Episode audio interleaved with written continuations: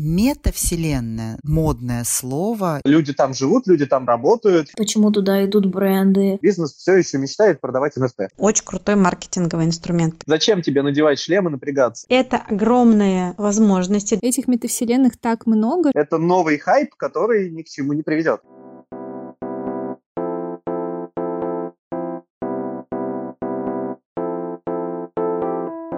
Всем привет! Это подкаст «Автостопом по метавселенной». Это Ксюша Федорова и Даша Пальчунова. Здесь мы пытаемся разобраться в том, что поджидает нас в грядущей метавселенной, какие возможности и угрозы в ней существуют. Мы приглашаем специалистов из разных научных областей, которые помогают нам в этом непростом деле. Погнали разбираться!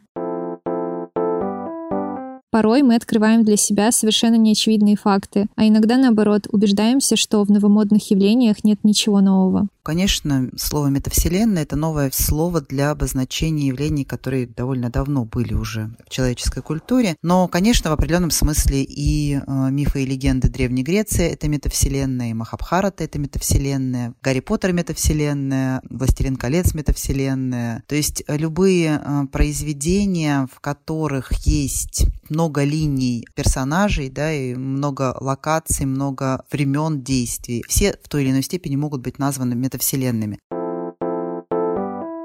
О влиянии метавселенных на человека сложно сказать однозначно, поэтому точки зрения наших приглашенных экспертов часто разделяются. Я не считаю, что в метавселенных есть что-то, из-за чего на них стоит так сильно фокусироваться. У нас так сейчас фонового шума, всякой информации миллиард. А когда мы еще перенесем в виртуальную реальность, это еще миллиард фонового шума в 3D непонятно, а в чем лучше, а в чем эффективность, а в чем класснее. То есть вот на вот эти вопросы ответа у меня пока нет. Метавселенная, конечно, действительно мощный маркетинговый инструмент именно с точки зрения эмоций и опыта однозначно. Для мозга практически все равно, испытывать ли эмоции в метавселенной или испытывать ли эмоции в реальной жизни, на самом деле не важно. Очень многие люди с э, определенными потребностями, скажем так, которые они не могут удовлетворить в реальности, они будут уходить в онлайн-пространство, поэтому для них это будет действительно очень классный такой момент э, возможности получить то, что они не могут получить в реальном мире.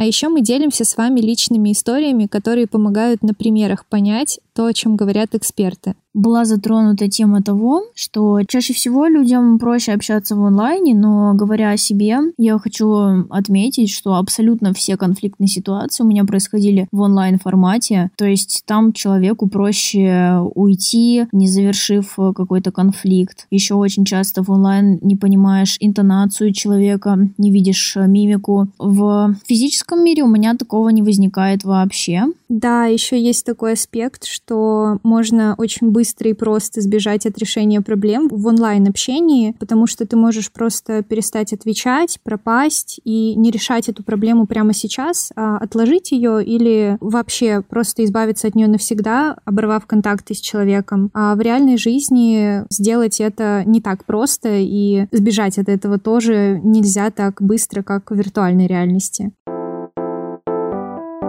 Загляните в описание, там вас ждет много полезной информации, ссылки на экспертов, наш сайт и телеграм-канал, где мы делимся интересными материалами, которые не вошли в выпуски. Будем рады получить от вас любую обратную связь, которая важна для улучшения нашего подкаста. Услышимся в будущем.